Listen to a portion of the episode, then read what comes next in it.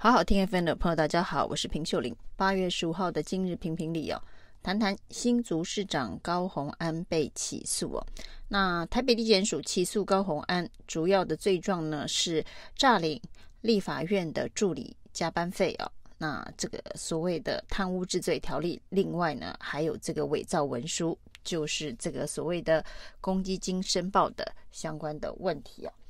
那以贪污治罪条例起诉高虹安，在法律面的效果，呃，就会发生哦。如果照地方制度法的规定啊，因为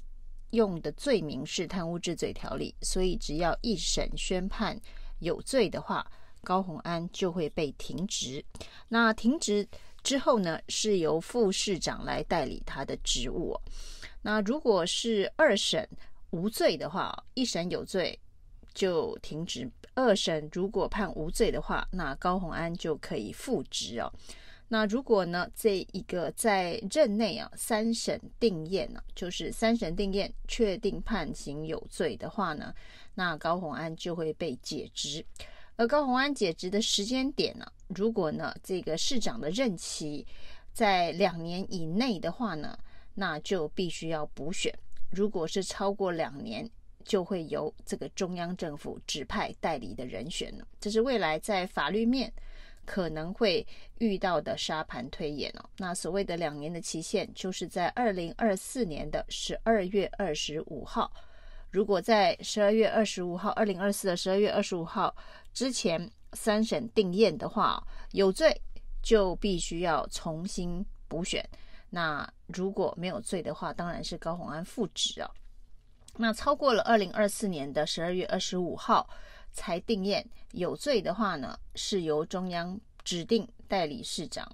那无罪的话，当然还是一样，高虹安复职哦。所以呢，可以看得出来，在法律层面呢，以贪污治罪条例来起诉高虹安，呃，最重要的关卡就是在一审的宣判啊。那一审的宣判到底会不会判高虹安有罪？如果一审宣判，判无罪，那这个案子呢，当然会继续到二审以及后面的审级。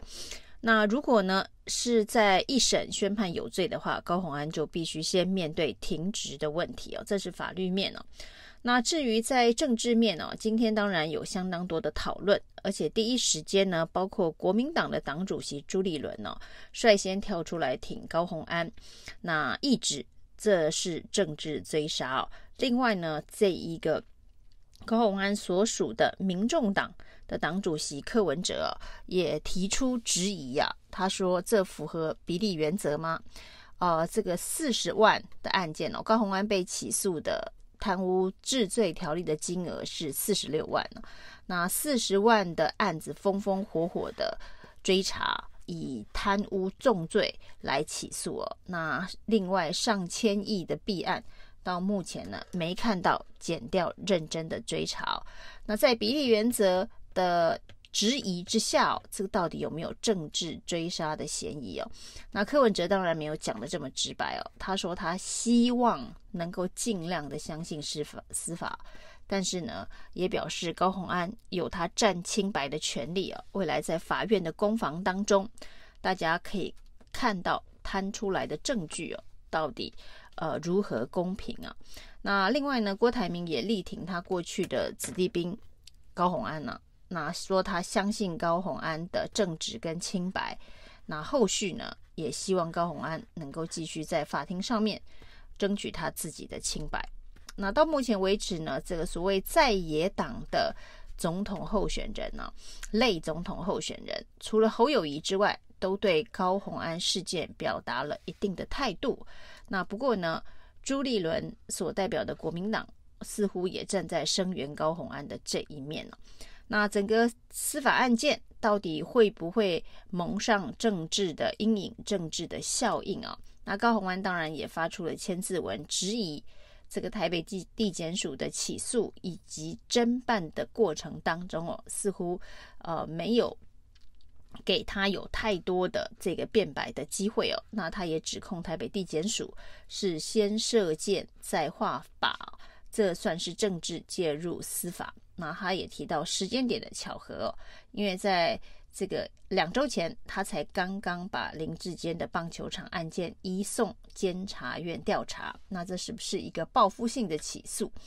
那另外呢，检察官在起诉书当中也特别提到高虹安的饭后态度不佳，那这个有褫夺公权的建议等等啊。那所谓的饭后态度不佳这一个用字用词呢，在几高虹安以及几位被起诉的助理当中呢，检察官只用在高虹安的身上哦。当被告为自己的权利辩驳，举出证据，呃。要这个推翻检方的指控，这样子的一个攻防过程，司法的攻防，算不算是饭后态度不佳？这的确，呃，也是可受公平啊。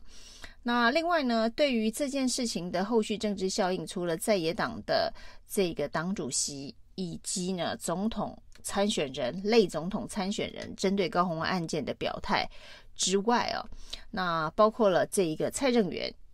他的判断呢是说呢，以这样子的一个方式起诉高虹安呢，四十几万的金额，而且呢，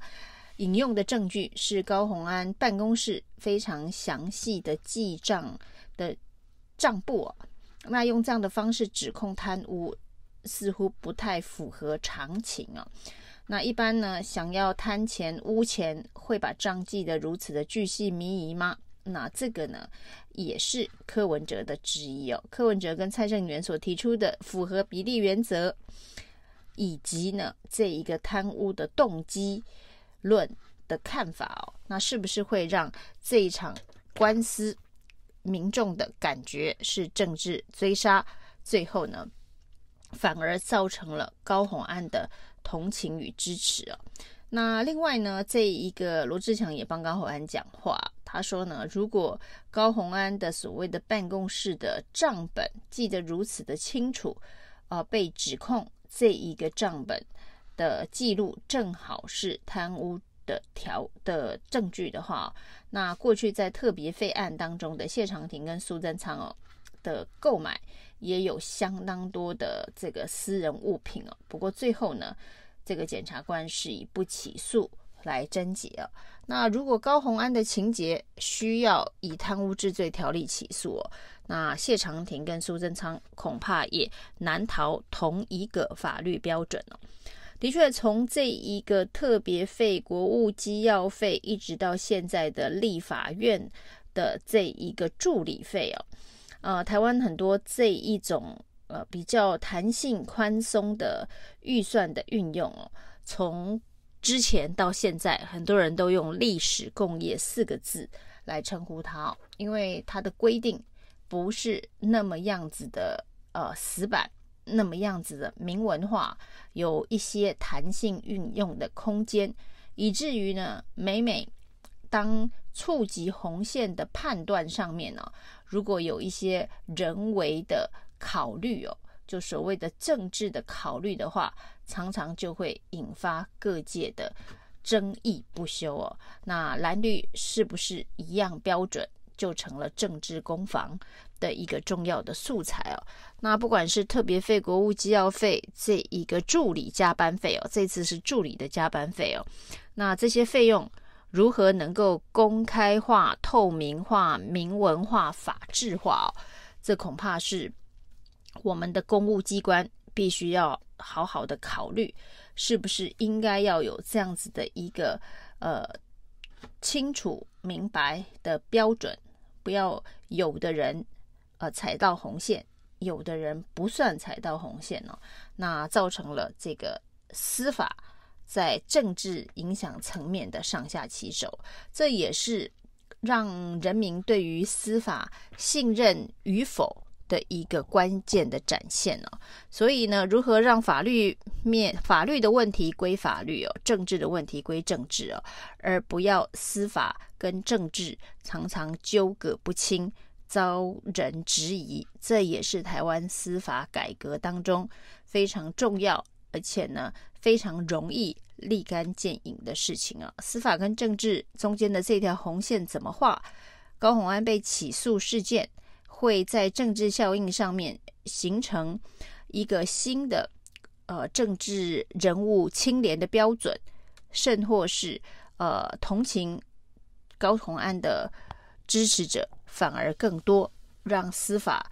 受到人民更多的质疑哦。那这会是一个非常大的考验，特别是再过五个月，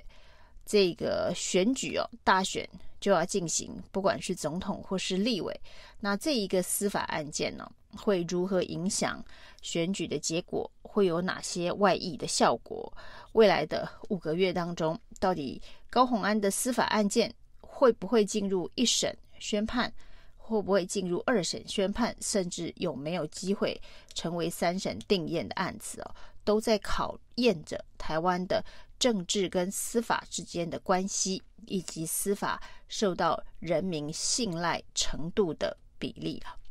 以上是今天的评评理，谢谢收听。